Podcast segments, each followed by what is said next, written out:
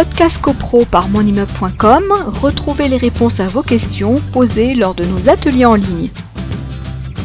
Euh, Frédéric, une petite précision sur ces, sur ces PV d'AG. Ça, ça, remonte à combien d'AG en, en, antérieur euh, bah, euh, On parle des trois dernières années. en général, c'est les trois dernières années, hein, c'est ça.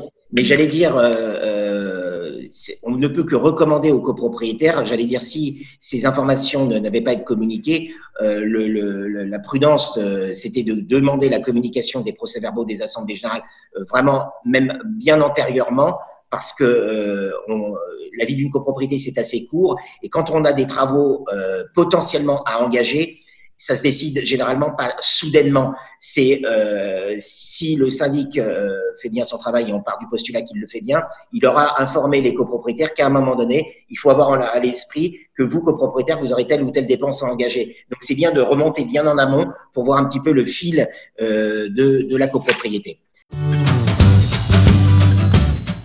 Podcast CoPro par monimmeuble.com, retrouvez les réponses à vos questions posées lors de nos ateliers en ligne.